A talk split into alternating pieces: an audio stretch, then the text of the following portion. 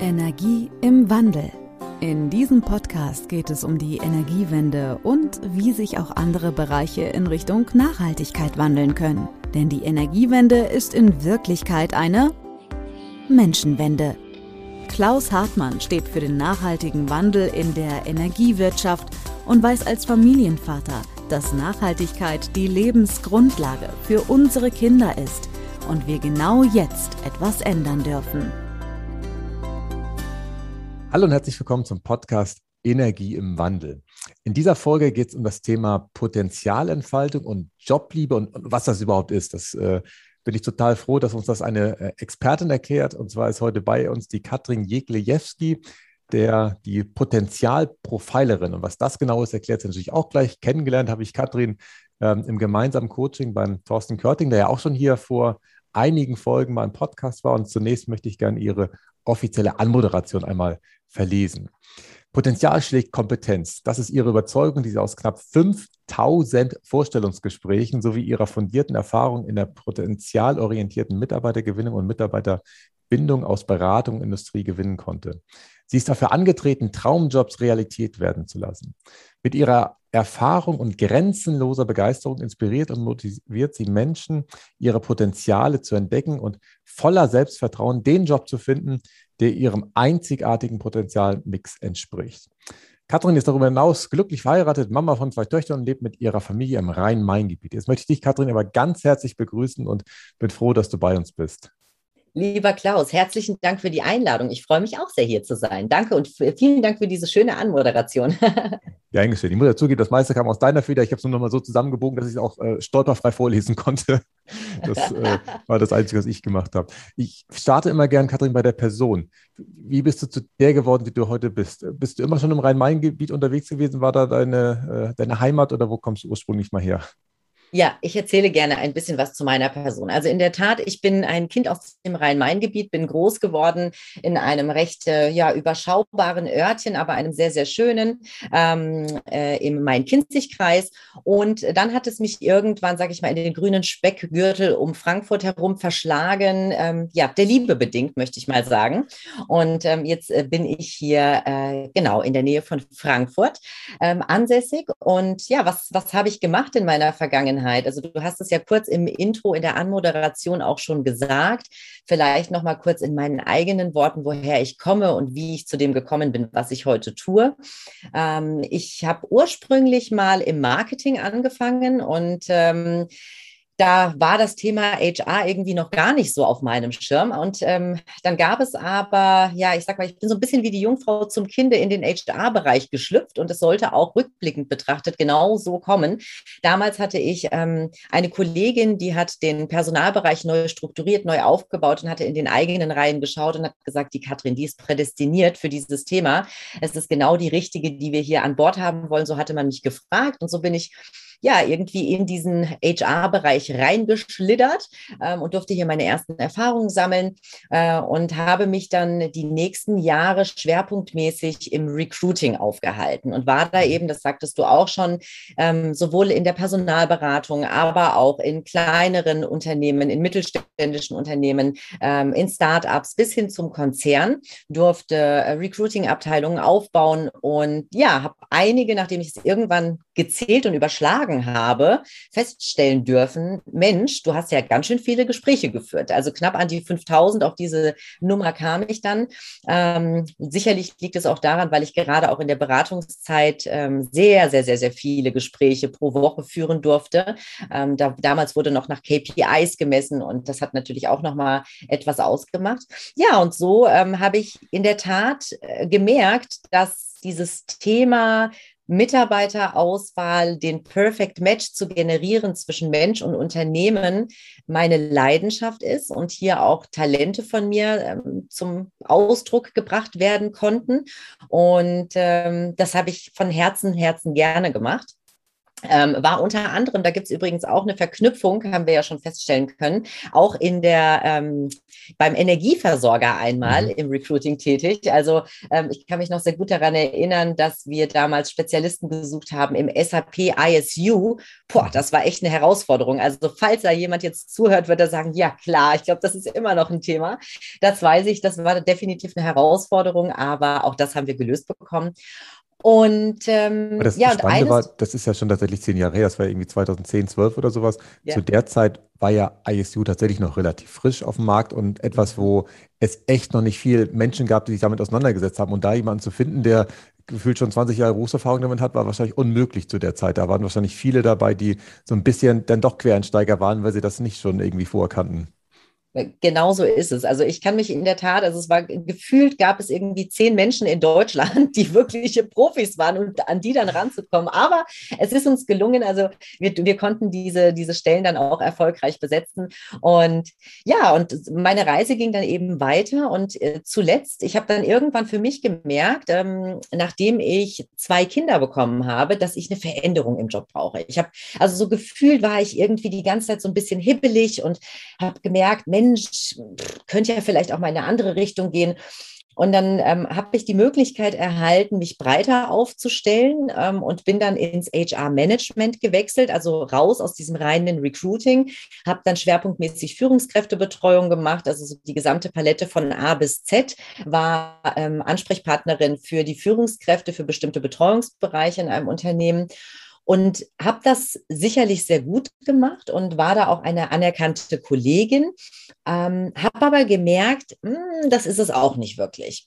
Und um jetzt den Bogen hinzuspannen, was ich heute tue sozusagen, irgendwann kam bei mir dieser Moment, dass ich mich wirklich hinterfragt habe, Katrin, soll das jetzt wirklich so weitergehen? Also ist es das, was ich wirklich auch langfristig beruflich machen möchte?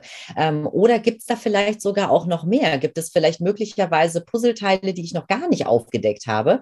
Und ich habe in der Vergangenheit sehr oft meiner inneren Stimme nicht so das Gehör geschenkt. Wir wissen das, ne? im Außen ist es sehr, sehr laut und wir nehmen oft, sage ich mal, gewisse Bedürfnisse wahr, aber blenden die dann auch relativ schnell wieder aus. Und äh, diese Stimme, die wurde aber dann über einen längeren Zeitraum von ein paar Wochen einfach nicht leiser. Ne? Und da hat irgendwas in mir gearbeitet, das habe ich gemerkt. Und dem bin ich dann nachgegangen und äh, habe mich dann so ein bisschen auf meine Reise gemacht und habe mich hinterfragt, habe äh, mich sehr stark reflektiert. Sag mal, Katrin, was kann ich eigentlich richtig gut? Wo ist denn der größte Mehrwert, den ich anderen schenken kann? Ist es das Thema Recruiting? Ist es, was ist es? Ist es ein komplett anderer Bereich? Und ähm, habe mich dann so ein bisschen auf die Reise meiner Klarheitsfindung begeben und eine Frage dazu, auch, Katrin. Ja, ja. Wie hast du denn diese Reise gemacht? Weil ich habe irgendwo im Regal noch dieses Berufungsbuch stehen mit so einem äh, Boot da vorne drauf, das, was ich von vorne bis hinten durchgearbeitet habe. Wie hast du es gemacht? Auch ein Buch oder hattest du einfach schon tausend äh, Erfahrungen und wusstest, okay, der Prozess geht genau so bei mir? Interessanterweise ist es ja so, lieber Klaus, dass wir selbst den Wald vor lauter Bäumen nicht sehen. Und ähm, obwohl ich, sage ich mal, schon in der Vergangenheit immer, sage ich mal, irgendwo auch schon Traumjobs Realität habe werden lassen, denn ich habe, also mir war es immer wichtig gewesen, vielleicht kommen wir im Laufe des Gesprächs auch noch äh, drauf zu sprechen, dass eben Menschen wirklich in ihrem vollen Potenzial an Ort und Stelle eingesetzt werden, wo sie den größten Mehrwert schenken können und somit alle profitieren. Ne? Also sowohl der Mitarbeiter als auch das Unternehmen.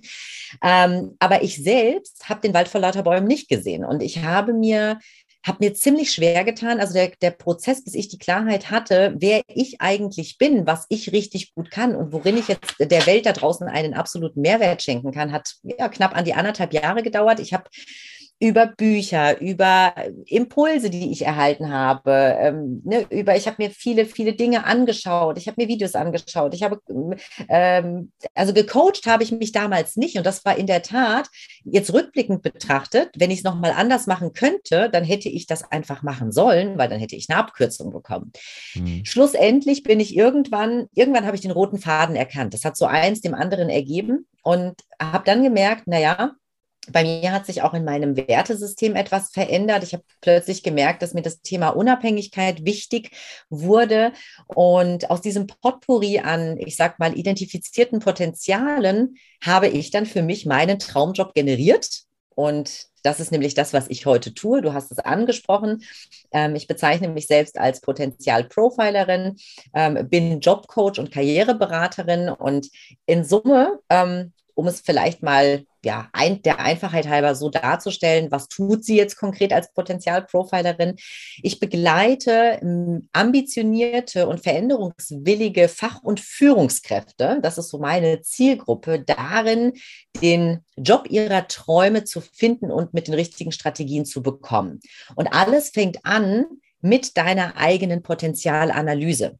Denn mhm. wenn du, also da steigen wir in dieses Thema Potenzial-Profiling ein, denn man darf sich erstmal die Klarheit schenken, genauso wie ich das getan habe auf meiner Reise, wer ich eigentlich bin, was ich richtig gut kann, was mir Spaß macht, wo ich leidenschaftlich und voller Begeisterung dabei bin, was mir wichtig ist, um eben aus diesem Potpourri heraus dann ja, berufliche Möglichkeiten zu identifizieren, die, die wirklich zu mir, zu dem Einzelnen passen. Okay. Und, und äh, das ist das, was ich jetzt tue. Ja, und Lass, lässt du das praktisch deine Kunden dann selber machen oder nachdem du bei dir die Erfahrung gemacht hast, dass wenn man das selber macht, es unter Umständen länger dauert, dass du da auch so Fremdbilder gleich mitverwendest? Wie, wie ist da das Vorgehen? Wenn man das schon gleich genau. Es gibt, also es gibt unterschiedliche, also das ist natürlich, ich habe mittlerweile, also ich habe einen strukturierten Prozess entwickelt, der durch ganz gezielte Reflexionsübungen jeden Einzelnen dazu befähigt, sich selbst diese Puzzleteile, sage ich mal, für das zukünftige eigene Big Picture aufzudecken. Das ist auch ganz, ganz wichtig, denn ähm, ich gebe hier sozusagen die Hilfe zur Selbsthilfe. Ich gebe den klaren Prozess an die Hand. Ähm, warum ist es aber auch wichtig, dass jeder das für sich ein Stück weit selbst durchlebt und hinterfragt, weil ähm, weil es sich im Bewusstsein festsetzen darf. Ne? Also wenn ich jetzt herausfinde, okay, ah, verstehe, dieser Persönlichkeitstyp bin ich. Das kann ich richtig gut. Dann ähm, steht es, äh, ich sag mal, wenn, sobald man, wenn, wenn ich das einfach nur sagen würde, dann ist das schön, ähm, weil ich es möglicherweise erkenne. Aber es ist wichtig, dass die Person sich auch jeweils selbst davon überzeugt und das wirklich ja. sich im Bewusstsein absetzt. Und es ist, es gibt äh, ja unterschiedliche, ich sag mal, Möglichkeiten auch der Zusammenarbeit mit mir. Es gibt Menschen, die sagen, mir reicht es, wenn ich diesen Prozess alleine für mich durchleuchte ähm, aber auf dich zurückgreifen kann, wenn ich dieses Big Picture oder den roten Faden eben nicht erkennen kann. Und das ist sicherlich auch eines meiner Talente, was ich festgestellt habe. Ähm, einerseits sehr schnell Menschen ähm, oder Zusammenhänge zu erfassen, den roten Faden zu erkennen und eben auch Potenziale zu erkennen, die andere so bei sich nicht sehen. Und ja. da kann ich natürlich jetzt die Abkürzung bieten. Wobei, glaubst du wirklich, dass es ein Talent ist oder glaubst du auch, dass es mit diesen 5000 Gesprächen zusammenhängen könnte, die da zufällig äh, immer wieder genau das äh, Thema wahrscheinlich äh, bei dir geschärft haben? Äh, definitiv, definitiv. Also ich würde mir ähm, oder habe herausgefunden, dass ich durchaus ein, ähm, ein Talent habe in Sachen zwischenmenschlichen Beziehungen. Also ich bin da schon sehr einfühlsam, sehr empathisch und ich kann sehr schnell zwischen den Zeilen lesen und die mhm. Dinge erfassen. Ähm, aber ganz klar gebe ich dir recht, es ist auch etwas, es ist auch eine Stärke, die sich im Laufe meiner beruflichen Erfahrung geschärft hat. Natürlich, klar. Ne, da ging es ja auch darum, in einem Gespräch möglichst schnell zu erkennen, passt das oder passt das nicht. Und wenn, wenn wenn es irgendwo ja äh, Stellen gab, wo man nicht so wusste, hm, könnte das passen oder nicht, gezielt die richtigen Fragen zu stellen, um eine Antwort auch schnell zu erhalten. Ja. Gut.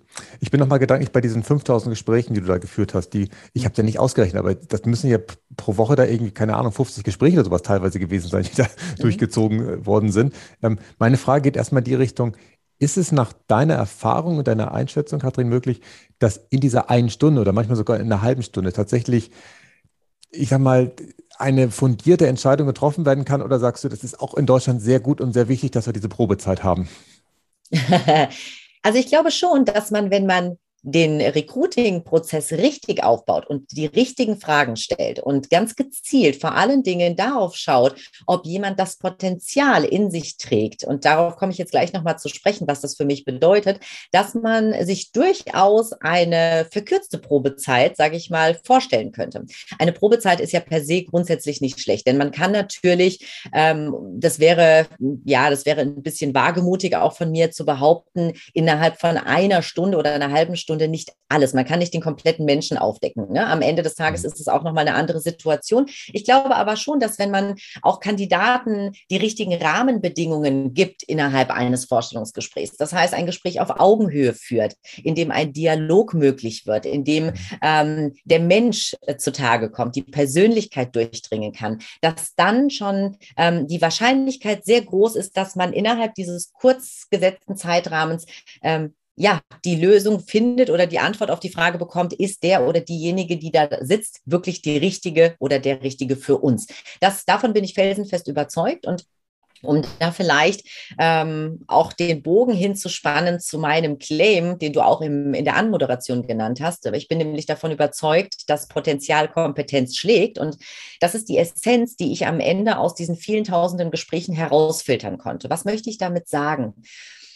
In, als ich so ein bisschen Revue passieren äh, habe lassen, für welche Bewerber und Bewerberinnen wir uns entschieden haben, bin ich zu ähm, dem Ergebnis gekommen, dass wir uns in circa 90 Prozent der Fälle immer für diejenigen entschieden haben, unabhängig der Funktion, die uns vor allen Dingen eins gezeigt haben, dass sie leidenschaftlich für diese Sache brennen, dass sie reflektiert genug sind, dass sie uns am besten darstellen konnten, auch wenn sie vielleicht noch nicht alle Qualifikationen, alle Kompetenzen mitbringen, die erforderlich gewesen wären und die auch vielleicht in der Stellenausschreibung als ne, Perfect Match ausgeschrieben waren, die uns aber gezeigt haben, hey, ich sitze hier und ich kann das weil ich habe die Stärken. Ich konnte sie vielleicht noch nicht nutzen, aber ich bin motiviert von innen heraus, weil ich habe mich damit beschäftigt. Es ist genau das. Wenn ich diesen Job machen könnte, dann bin ich in, zu 100 Prozent in meinem Element und dann bin ich auch bereit,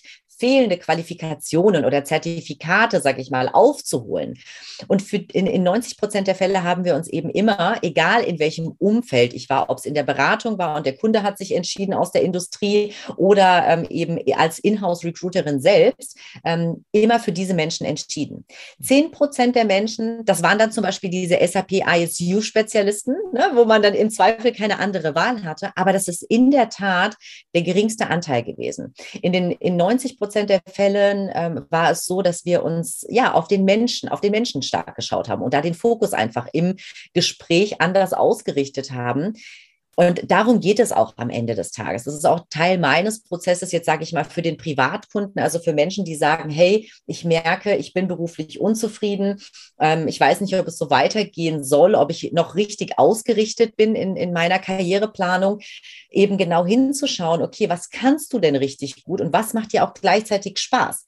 Denn nur diese Schnittmenge ist es, die uns am Ende die Antwort auf den Traumjob gibt gepaart mit dem, was ist mir wichtig, welche Bedürfnisse sollen erfüllt sein oder dürfen erfüllt sein, wie darf das Umfeld gestaltet sein. Ne? Das sind alles ganz, ganz wesentliche Bausteine. Aber ich habe eben gemerkt, auch jetzt in meiner Arbeit als, als äh, Mentorin und Coach, dass ganz, ganz viele Menschen in einem Beruf sind, die ähm, Stärken entwickelt haben, die aber nicht einzahlen auf ihren ursprünglichen Kern. Also mhm. Stärken, weil wir sie oder Fähigkeiten entwickelt haben, die ja aufgabenbedingt, berufsbedingt dazugehören, die sich aber schwer anfühlen. Und wenn wir, und darum geht es auch bei der potenzialorientierten Mitarbeiterauswahl, eher auf die Felder leuchten, die ähm, und herausfinden sozusagen, okay, das kannst du richtig gut, weil es möglicherweise ein Talent ist, eine Gabe, die dir schon in die Wiege gelegt worden ist, die vielleicht aber in Vergessenheit geraten ist. Oder auf die Stärken schauen, die du auch gestärkt hast durch deine Berufserfahrung, die dir aber gleichzeitig Spaß macht. Das ist nämlich der, der Schlüssel.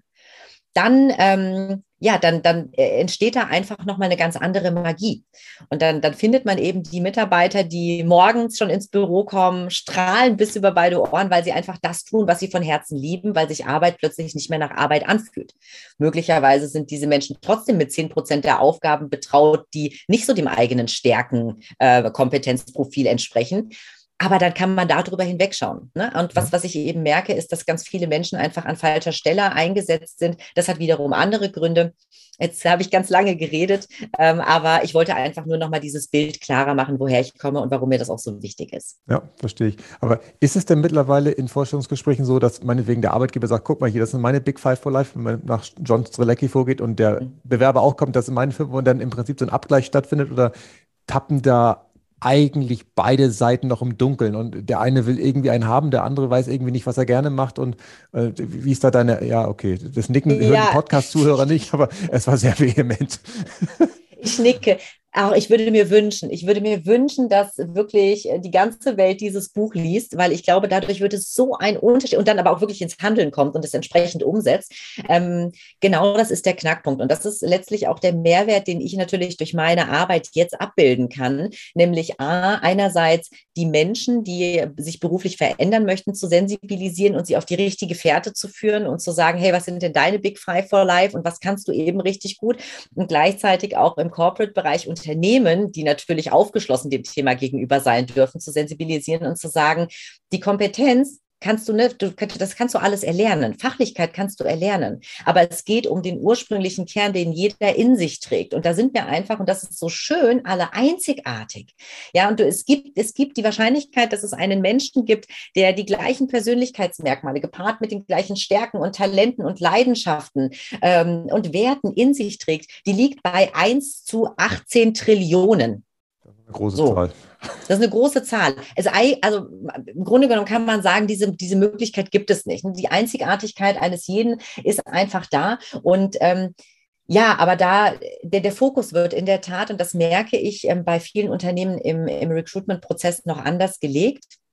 Da darf umgedacht werden. Was ich aber schon auch merke, ist, dass hier ein Umdenken passiert und dass ähm, gerade so in den letzten zwei Jahren, drei Jahren ähm, viele, viele Unternehmen die Dinge jetzt anders angehen und durchaus da auch meiner Meinung sind und entsprechend ihre Prozesse so aufbauen und eben gucken, okay, wer sitzt mir jetzt hier gegenüber als Mensch? Passt dieser Mensch auch in unsere Unternehmenskultur? Kann dieser Mensch sich mit unserer Unternehmensvision ähm, irgendwie spiegeln? Also passt das? Matcht mhm. das? Und das ist eben ganz, ganz, ganz essentiell wichtig. Weil wenn das gegeben ist und der Mitarbeiter mit seinem eigenen Skillset und gepaart mit seiner Leidenschaft an Ort und Stelle eingesetzt ist, mit den Kollegen und Kolleginnen und den, den Führungskräften umgeben ist, die alle in die gleiche Richtung laufen. Idealerweise noch die eigene Vision, auf die des Unternehmens einzahlt. Dann ähm, haben wir ein Perfect Match, dann ist der Traumjob gegeben und das ist natürlich ein Win-Win für alle Seiten. Ja, das glaube ich. Was wäre denn in dieser Situation, die du eben beschrieben hast? Äh, Sie sitzen sich gegenüber. Eine Frage, die der Arbeitgeber idealerweise stellen könnte, damit, auch wenn der, ich sag mal Kunde, hätte ich fast gesagt, also der Bewerber sich praktisch noch gar nicht äh, hundertprozentig mit seinem Potenzial beschäftigt hat, was in dem Gespräch zumindest ähm, die Chance öffnet oder die Tür ein Stück weit aufmacht, dass der Bewerber so ein bisschen in die Reflexion kommt und, und so ein bisschen mal in dem Moment, wenn er nicht total nervös ist, ähm, mal bei sich hinter die Fassade schaut. Gibt es da irgendwie so ein paar Formulierungen, wo du sagst, okay, Mensch, so könnte man es machen, so als Anregung für die Podcast-Zuhörer, die dann vielleicht ein, zwei äh, Ideen da mehr haben? Ja, also in der Tat eine sehr, sehr gute Frage ist, ähm, und die bietet natürlich dann im Deep Dive, ne, da darf man dann nochmal immer nachhören, aber die bietet schon mal ein gutes Fundament, um zu erfahren, wer mir da gegenüber sitzt und was dem oder derjenigen wichtig ist, ist ähm, die Frage, ähm, wenn, wenn Geld und Zeit keine Rolle spielen würde, unabhängig der Position, auf die Sie sich beworben haben und wegen derer Sie jetzt hier gerade uns gegenüber sitzen, so ungefähr, was würden Sie dann gerne tun, wenn Sie die Möglichkeit hätten? Ne? Oder die Feenfrage. Im Grunde genommen ist es, geht es, äh, schlägt es in die gleiche Kerbe ein. Also wenn eine gute Fee kommen würde und die würde sagen, ich ne, Sie kriegen jetzt den Job Ihrer Träume, ähm, wie würde dieser aussehen? Weil das Unternehmen dadurch die Möglichkeit erhält, über A, die Stärken, über das, was einen wirklich, was man gut kann, ähm, eine Antwort zu erhalten, gleichzeitig über die Leidenschaften, also was treibt äh, mein Gesprächspartner wirklich von tiefstem Innen heraus an? Was ist meinem Gesprächspartner wichtig? Ja, also wenn dann so eine Antwort lautet, ähm, ja, mir wäre es auch total wichtig, dass ich, dass ich die Unabhängigkeit habe und frei agieren kann und ähm, aber und die Stelle aber, weswegen man sich jetzt im Interview trifft, per se andere Rahmenbedingungen hat und andere Voraussetzungen, weil man eben gestalterisch nicht so tätig sein kann, weil vielleicht ein klarer Prozess dieser Arbeit zugrunde gelegt ist, dann hat man hier schon einen Punkt, auf den man wieder weiter anknüpfen kann und nochmal den Deep Dive machen kann. Okay, ne? Und dann ein bisschen sensibilisieren kann. Verstehe, ja, okay, aber dann, ne, da, da, kann man einfach viel offener auch über die Anforderungen sprechen ähm, und in diesen offenen Dialog gehen. Und darum geht es ja auch, ne? in, diesen offenen, in diesem offenen Dialog. Was ist dir wichtig, lieber Kandidat, liebe Kandidatin? Was ist uns wichtig und inwieweit passt das wirklich aufeinander?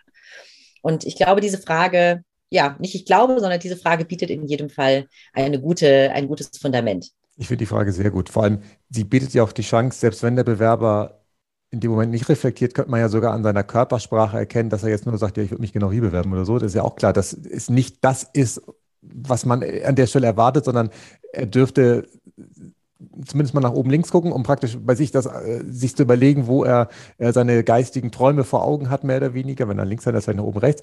Und wenn das praktisch nicht passiert, kann man da ja auch wieder was draus ableiten. Also ich finde die Frage gut und bei 90 Prozent der Bewerber würde ich im Augenblick auch davon ausgehen, dass sie zumindest den Versuch unternehmen, bei sich mal zu gucken, was da ist, was das ist, was sie tatsächlich ähm, ja, über sich selber sagen wollen, wenn sie vielleicht mal irgendwann äh, in Rente gehen oder, oder noch später, dass sie das erlebt haben, diesen Leben. Und ähm, das ist eine sehr schöne Frage.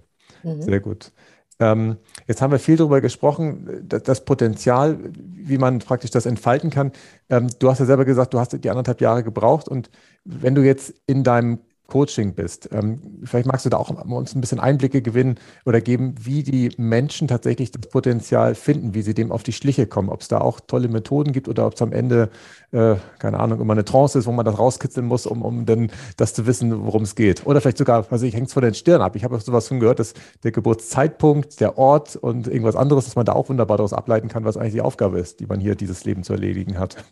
Absolut, in der Tat. Ja, das ist etwas, worüber ich in der Tat auch nachdenke, äh, weil es mich eben auch sehr interessiert, das als Add-on irgendwie im Programm mit aufzunehmen, von dem du gerade sprichst. Aber nein, im Grunde genommen ist es so, dass, dass ähm, es ganz gezielte, ähm, ich sag mal, Reflexionsübungen äh, gibt, die, ähm, die man durchläuft und die dann ähm, Antwort auf die Frage liefern, okay, wer bin ich jetzt von meiner Persönlichkeit? Was sind denn nun meine Stärken? Weil oft, und das habe ich eben auch gemerkt in Gesprächen, wenn ich als Recruiterin gefragt habe oder als Personalerin, was würden Sie denn sagen, sind denn so Ihre Top fünf Stärken? Nur die wenigsten so reflektiert waren, dass dann auch wirklich aus dem FF irgendwie mitzuteilen. Ne? Um, ähm, oder äh, es kamen so Standardfloskeln, ja, und die überhaupt nichts mit den Stärken zu tun hatten, also wo, mhm. woran man denn eben auch relativ viel ablesen konnte.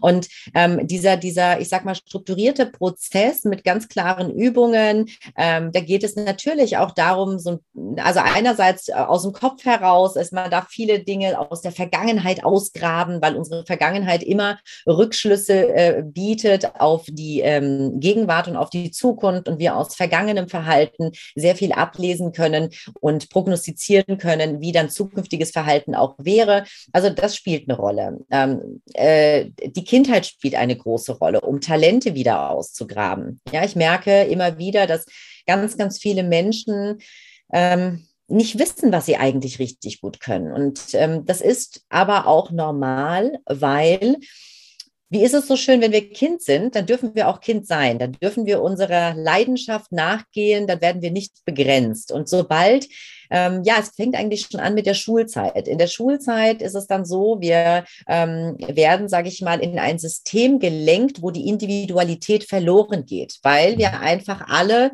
ne, nach Schema F ähm, entsprechende Lektionen abarbeiten dürfen, lernen dürfen.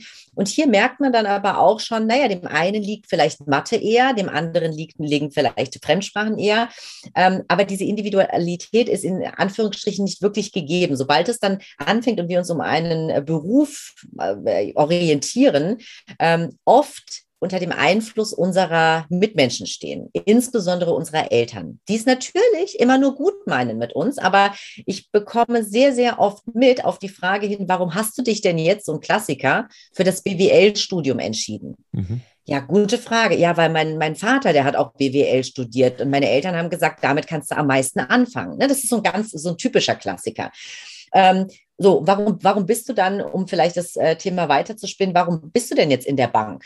Ja, weil mein Papa war auch Banker. Das war eigentlich, ne, ist, das war eigentlich klar, dass ich in die Fußstapfen trete. Und das ist ein großes Problem. Ähm, das äh, vermerk, also das merke ich sehr, sehr oft, dass eben Menschen in eine berufliche Richtung einschlagen, die ähm, ja, von derer wir von den Eltern beeinflusst worden sind, weil sie denken, es ist vermeintlich auch der richtige Weg für uns, aber eben vergessen, dass es ja, dass es eben nicht möglicherweise der richtige Weg für uns ist, sondern da hätte man schon früher auf die Talente, auf die wahren Stärken gucken dürfen. Und sehr oft kommt dann eben bei raus, Ja, ich habe schon re relativ früh gemerkt im Studium das Thema äh, Controlling oder Zahlen, Daten, Fakten. Das war überhaupt nichts für mich. Fühlt sich auch jetzt im jetzigen Job schwer an.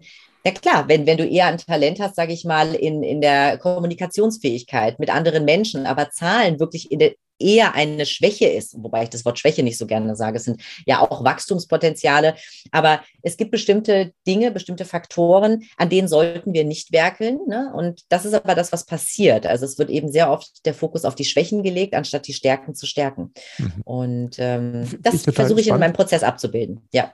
Ich bin da gedanklich da an der Stelle hängen geblieben, wo du da von den Eltern gesprochen hast, die natürlich einen mhm. riesen Einfluss haben. Ich habe auch vor kurzem gelesen, dass in unseren Genen nach, also in diesem Gencode ist ja im Prinzip so 10 Prozent erforscht oder weniger und die anderen 90 Prozent wird ja gesagt, ah, alles durcheinander oder so. Aber in diesen 90 Prozent sind angeblich aus unseren 17 Vorgenerationen ganz viele Prägungen mit drin, die uns ja auch noch mit beeinflussen. Und ich weiß gedanklich an der Stelle, weil ich ja selber auch, meine Eltern, Großeltern, alle waren Bauern, mehr oder weniger, also Landwirte. Und ich bin es jetzt nicht im Vollerwerb, sondern ich mache ja was anderes tagsüber. Mache das immer noch so ein mhm. bisschen ähm, und habe tatsächlich auch immer diese Gewissensbisse, ob ich das mehr oder weniger machen sollte. Und glaube, dass in den Vorgenerationen das ja nie gefragt wurde. Und trotzdem ähm, jeder, also ich, Schusterjunge ja Schuster wurde, der Müllerssohn, der wurde Müller. Und ich mir eigentlich nicht vorstellen kann, dass die alle tot unglücklich waren. Oder, oder warum ist das heute so, dass tatsächlich der, der Junge vom Bauern, so wie ich, das dann nicht macht, weil das Gefühl hat, das füllt ihn nicht aus? Oder reflektieren wir uns heute einfach mehr und früher hat man sich nach 20 Jahren dran gewöhnt und nach den 20 Jahren Leid hat man dann gedacht, komm, bis zur Rente ist es auch nicht mehr weit. Ja, in der Tat. Also da hat sich einfach das Bewusstsein der Menschen verändert. Also das, das merke ich schon. Also gerade, ähm, äh, ich sag mal, unsere Generation, die Generation Y, die, äh, die man ja auch wirklich als Y, als warum fragende Generation bezeichnen könnte, ähm, das sind schon diejenigen, die ähm, ja über die letzten Jahre einfach sich selbst stark hinterfragen, die Situation stark hinterfragen und sich bewusst einfach auch viel mehr mit sich auseinandersetzen, mit der Zukunftsplanung auseinandersetzen. Ähm, also ich denke schon, dass die, die Generationen vorher einfach ja die Dinge so hingenommen haben und es irgendwie okay war und sie einfach Tag ein Tag aus verlebt haben. Und es gab sicherlich, ganz, ganz klar, ähm, einige, und die gibt es auch heute noch, die in die Fußstapfen der Eltern treten ähm, und trotzdem glücklich sind, weil es eben auch ihnen entspricht, weil Bedürfnisse und Werte dadurch erfüllt werden und auch Stärken eingesetzt werden können, ähm, die passen oder es diese Menschen äh, machen, sage ich mal, den Job, den die Eltern schon gemacht haben, äh, üben diesen Beruf aus und suchen sich vielleicht ihre Erfüllung und ihre Berufung nochmal im privaten Kontext. Auch das ist ja möglich. Ne? Also mhm. wichtig ist, und das ist auch noch eine Message, die vielleicht für die Zuhörerinnen und Zuhörer jetzt auch ganz, ganz wichtig ist. Ähm, natürlich je, je besser, je mehr Stärken und Talente gepaart mit dem Spaßfaktor, mit dem Freudefaktor wir in unserem beruflichen Kontext einbringen können, umso besser, umso eher ist auch die Wahrscheinlichkeit da, dass wir wirklich den so-called Traumjob, von dem ich ja immer provokativ spreche mhm. und oft frage, gibt es den denn wirklich, Katrin? Sag ich, ja, den gibt es wirklich, aber das kostet halt auch Energie und Zeit, ne, bis du den findest, aber es lohnt sich, mhm. ähm, äh, dass, dass dieser dann auch wirklich entsteht. Es wird aber sicherlich auch immer ähm, vielleicht Stärken geben äh, oder, oder bestimmte Interessensgebiete, die jetzt im Job nicht alle Einfluss nehmen können. Und dann ist es aber wichtig, dass man diese Teile trotzdem irgendwie in seinem Leben integriert, sei es über ein Ehrenamt, sei es über ein Hobby. Ähm, ne, also um so ein Beispiel zu geben, dass es ein bisschen greifbarer wird, man merkt, man ist ein unfassbar kreativer Geist und gleichzeitig ist man sehr strukturiert und organisiert. Und es kommt jetzt beim Traumjob raus, ähm, ich möchte Projektmanager werden. Projektmanager in welchem Kontext auch immer ist mein Traumjob. Da kann ich den größten Mehrwert bieten. Wenn ich das mit diesen Aufgaben betraut bin, dann fühlt es sich nicht nach Arbeit an. Ähm, aber dieses kreative Element ist nicht gegeben. Ziel sollte immer sein, dass das kreative Element auch irgendwie Einfluss nimmt, sei es im Umfeld, im, in, in dem, mit was man betraut ist oder mit den Menschen, mit denen man sich umgibt. Aber wenn das nicht gegeben ist, dann darf man eben gucken, wo kann ich diese Kreativität, die eben auch ein Teil von mir ist, ausleben. Hm. Was, was könnten Hobbys sein? Oder könnte ich, könnte ich im Ehrenamt oder soll, sollte ich mich mehr mit kreativen Menschen umgeben, um eben in meinem Element zu sein, um möglichst alle Facetten, die in mir drinne sind, nach außen zu tragen? Weil wenn wir das tun, Idealerweise alles in einem Job, klar. Aber dann, dann haben wir es sozusagen abgedeckt und haben schon die Erfüllung hier gefunden. Und wenn das aber nicht möglich ist, diese Komponenten nicht zu vergessen, sondern auch irgendwie im Leben mit einzubringen. Ganz, ganz wichtiger Punkt. Mhm. Was mir gerade gekommen ist, Katrin, normalerweise müsstest du ja so einen äh, Vertrag mit der Bundesagentur für Arbeit haben, dass du denen das mal beibringst, was du machst, weil die, du kriegst ja häufig die Kunden wahrscheinlich erst nach zehn verkorksten Jahren, wo sie von sich das schon irgendwie ein Jahrzehnt was Falsches oder was, also was anderes gelernt haben, äh, gemacht haben, wo sie gemerkt haben, verdammte Axt, das ist nicht das, was ich möchte. Und es gibt ja, ich kann mich daran erinnern, als ich äh, am Ende des Gymnasiums war, da waren die mal bei uns und da gab es dann auch hier so, so eine Interviewsituation und dann wurde jedem gesagt, du wirst Gärtner und du wirst hier Polizist oder sonst was. Äh, und die haben ja auch eine Methodik. Ich habe aber das Gefühl, das kann aber auch rein subjektiv wieder sein, dass die Treffsicherheit da nicht so ganz hoch ist. Und äh, mhm. äh, da gibt es aber noch keine Kooperation, dass du denen ein bisschen Licht ans Fahrrad machst. Nein, da gibt es keine Kooperation, aber in der Tat, wie sagt man so schön, da ist äh, Potenzial gegeben und Luft ja. nach oben. In der Tat. ja, ja, aber da sind wir, da sind wir eben bei dem Punkt. Also es gibt in der Tat Wachstumspotenziale, gerade was dieses Thema angeht. Ich merke, da ist zum Glück, da findet eine Veränderung statt. Da ist Energie im Wandel, ist die Energie, die ist im Wandel, Gott sei Dank. Ähm, aber da kann man schon noch einiges rausholen. Ja. Also da wird, da wird einfach viel, viel falsch hingeleuchtet. Ne? Also so von wegen, was du ja gerade sagst, sie waren die letzten zehn Jahre Buchhalter gewesen, dann ist es klar, hier, der nächste Job wird auch ein Buchhalter sein. Da wird nicht so genau, da werden die Zwiebelschichten nicht abgenommen und mal wirklich geguckt, was steckt denn da tief in einem drin. Nee. Ja. Klar, kostet ja auch Energie und Zeit, weißt du? Ja, wäre aber in meinen Augen ja so zweckdienlich, weil wenn ich überlege, also wir hatten im Vorgespräch darüber gesprochen, in der Gallup-Studie kommt die jedes Jahr wieder raus, 80 Prozent tot, unglücklich mit ihrem Job, die Hälfte hat innerlich gekündigt. Da geht ja auch richtig ähm, Potenzial volkswirtschaftlich verloren. Wenn man sich mal überlegen würde, wenn jetzt nicht nur einer von fünf arbeitet oder mit vollem Elan arbeitet, sondern alle fünf arbeiten würde, das würde durch die Decke gehen. Also das ist ja wirtschaftlich ein, ein Riesenpotenzial es ist ein Riesenpotenzial. Und wenn wir weiterdenken, das ist ja auch das, wenn du, wenn du das tust, was du liebst, was sich nicht nach Arbeit anfühlt und jeden Tag in deinem Element bist, in deiner vollen Energie, dann hat das natürlich auch gesundheitliche Auswirkungen. Das heißt, wir sprechen von geringeren Krankheitsquoten, von einer geringeren Fluktuationsquote. Wir sprechen von äh, produktiveren Mitarbeitern, weil sie per se sich identifizieren können mit dem, was sie tun, weil sie eingesetzt sind in ihrem Element, in dem Kontext eingebettet sind, in dem sie, sage ich mal, ihr Potenzial zur vollen vollen Entfaltung bringen können. Und das macht natürlich in Summe einen massiven Unterschied. Und ja, ähm, ja, es, also wer weiß, wer, vielleicht hört irgendjemand zu von der Agentur für Arbeit. Ähm, mir ist es immer wichtig, dass auch, ne, dass, dass, dass, dass, diese, dass dieser Gedanke auch wirklich ähm, ankommt, weil man könnte wirklich viel ändern. Man könnte wirklich so viel ändern. Ähm, ja, vielleicht, vielleicht kann man da ansetzen bei, mit der Agentur für Arbeit. Wer weiß, was da in der Zukunft noch kommt. Ja, halte ich für total wertvoll. Du hast eben was gesagt, Kathrin, Fluktuation. Ähm, da ist mir auch noch eine Frage gekommen, die ich auch tatsächlich auch vorher notiert hatte. Wir haben ja tatsächlich in der heutigen Zeit deutlich mehr Fluktuation. Früher hast du ja im Prinzip irgendwo die Ausbildung gemacht, hast durchgezogen bis zum Ende. Ähm, ist es dann dein Idealbild, dass wenn du den Traumjob gefunden hast, er tatsächlich dann da jahrzehntelang bleibt? Oder ist es nach deiner Erfahrung so, du hast natürlich jetzt noch keine 50 Jahre, wie du es gemacht hast, so, mhm. dass es immer noch so ist, dass nach fünf Jahren es dann einen neuen Traumjob gibt, der noch besser passt, weil sich der Mensch wieder entwickelt hat? Was ist da dein, dein Gefühl, ohne dass du es jetzt schon erlebt hast wahrscheinlich? Ja, in der Tat erlebt habe ich das natürlich noch nicht. Also da kann ich jetzt noch nicht auf diese Erfahrungswerte oder auf eine Studie zurückgreifen. Ähm, letztlich ist es so, dass ähm, ich der festen Überzeugung bin, äh, fangen wir vielleicht damit an, dass wir unser Leben lang dazu gemacht sind, zu lernen und zu wachsen. Ähm, ich bin der Überzeugung davon, dass wir ja zu unserer besten Version werden dürfen, und zwar jeder einzelne von uns. Und dieses Wachstum ähm, bedingt natürlich auch Veränderung. Das heißt, ähm, wenn wir, wenn wir uns dem verschreiben, diesem Zielbild. Ich möchte gerne irgendwann, wenn ich eben mein Wunschalter erreicht habe und auf mein Leben zurückblicke, in diesem Moment zu der besten Version meines Selbst geworden sein, die ich werden konnte, weil ich etwas dafür getan habe, weil ich mich mit meiner persönlichen Weiterentwicklung beschäftigt habe, weil ich geschaut habe, welche Potenziale sind ungenutzt, welche dürfen noch raus. Ähm, von der Warte her betrachtet, ähm, ist es schon so, dass sich auch der Traumjob sicherlich ähm, verändern kann, das liegt auch an sich verändernden Werten.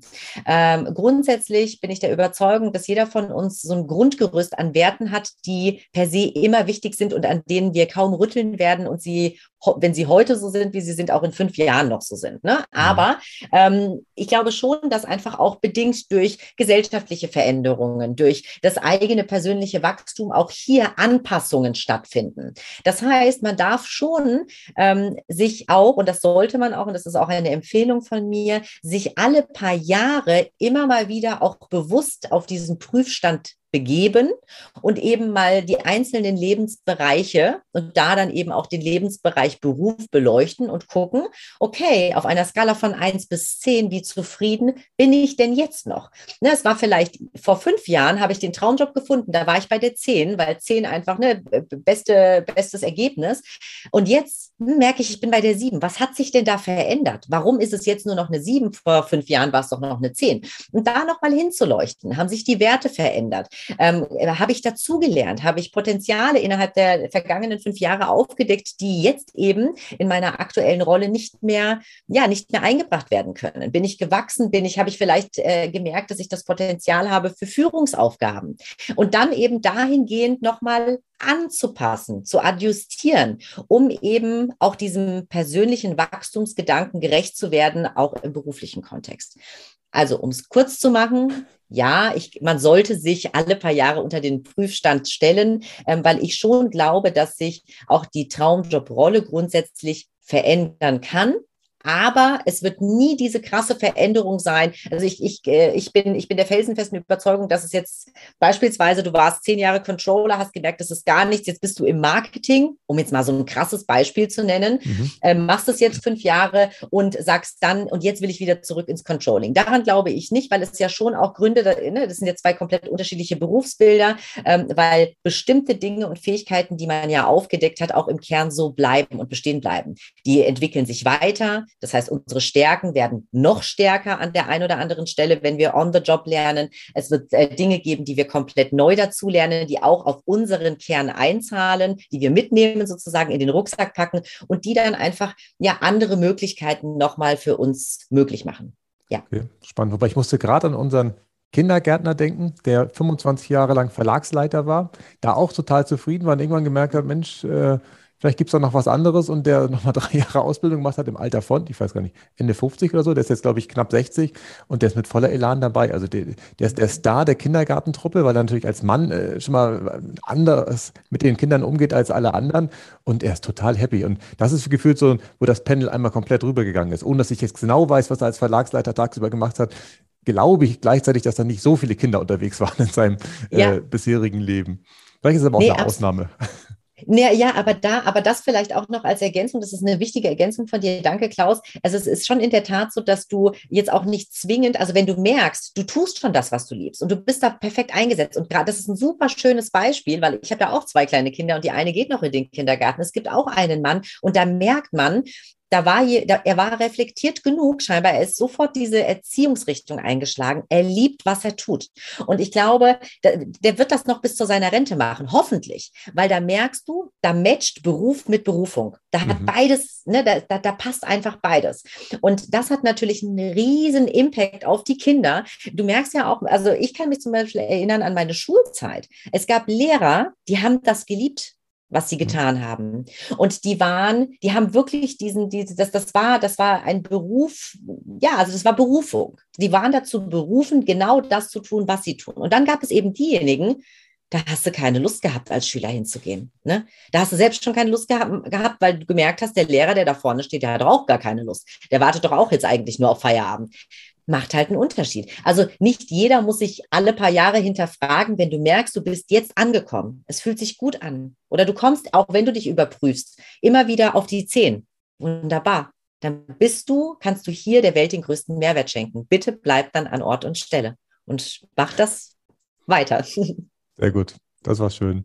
Ähm, Katrin, wir kommen mit dich äh, zum Ende. Ähm, wir hatten im Vorgespräch darüber gesprochen, ähm, dass man dich natürlich erreichen kann, es aber auch in den nächsten Wochen eine Chance gibt, um live mit dir tatsächlich einmal zusammenzukommen. Magst du da vielleicht nochmal kurz äh, den Zuhörern sagen, was das für eine tolle Möglichkeit ist?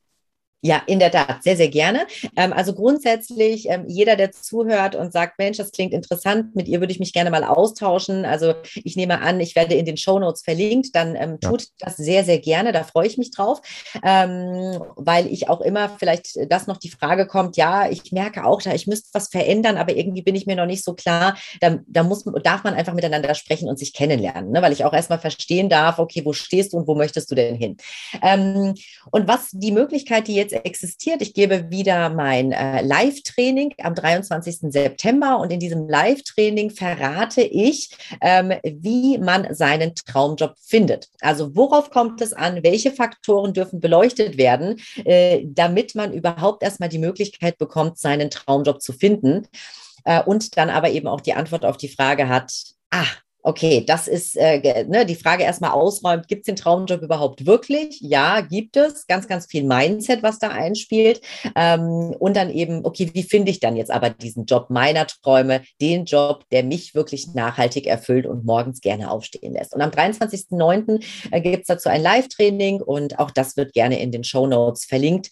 Ähm, ansonsten bei mir auf der äh, Webseite vorbeischauen und da gibt es dann auch Informationen. Sehr gut, super. Wobei jetzt hast du mich ein Stück weit verwirrt, Katrin, weil wenn da schon gleich der Traumjob rauspurzelt am 23.09., ich dachte, man muss erst sein Potenzial entdecken. Na Oder wird klar, das da noch gleich mitgemacht? Nein, nein, nein, natürlich nicht. Ich gebe die einzelnen Faktoren an die Hand. Die, die Potenziale sind nur ein Baustein in der Tat. Aber da leuchten wir einfach noch mal ein bisschen näher drauf. Und da gebe ich, also ich teile, um das mal vielleicht so als äh, Sneak Peek irgendwie schon mitzuteilen, meine Traumjobformel. Denn es gibt eine Formel und äh, genau, und es ist ein, ein Baustein sind die Potenziale, was sich genau dahinter verbirgt. Das gibt es dann eben auch im Live-Training und es gibt noch zwei weitere Faktoren in der Gleichung und ähm, die schauen wir uns dann auch nochmal im Detail an. Sehr schön, da hast genau. du alles strukturiert, wie mich voll erwischt mit der Formel, da kriegst du dir immer. Das ist cool. Ja.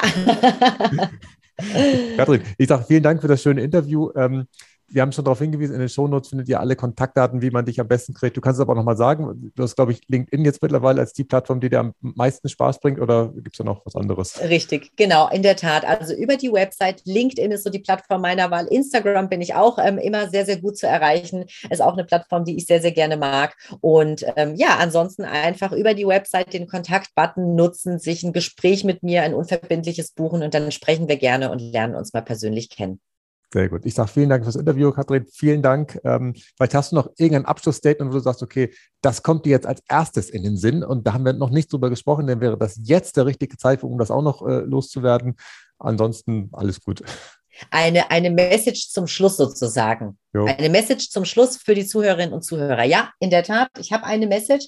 Ähm, wenn du gemerkt haben solltest, dass du vielleicht auch schon an der einen oder anderen Stelle nicht mehr so ganz zufrieden bist, dann, und das ist eben mir ganz, ganz wichtig, ähm, dann höre auf diese innere Stimme. Im äh, Intro habe ich es ja gesagt und so ein bisschen meine äh, Geschichte skizziert. Ich habe, äh, wir verlernen leider sehr, sehr stark auf unsere innere Stimme zu hören, unseren Impulsen, unserer Intuition nachzugehen oder blenden diese aus, weil eigentlich ist es ja ganz okay. Und genau da liegt aber die Herausforderung, wenn du merkst, es, so wirklich glücklich bin ich nicht, dann ändere bitte etwas an deiner Situation, weil ja, wir haben nur dieses eine Leben und wir verbringen einen so großen Teil unserer wertvollen Lebenszeit im Job, auf der Arbeit, im Büro, wo auch immer. Und da dürfen wir glücklich sein in dem, was wir tun. Damit wir am Ende unseres Lebens zurückblicken und sagen, ich habe genau das getan, was ich geliebt habe. Das wäre die Message zum Schluss. Dankeschön, liebe Katrin. Sehr, sehr gerne. Energie im Wandel.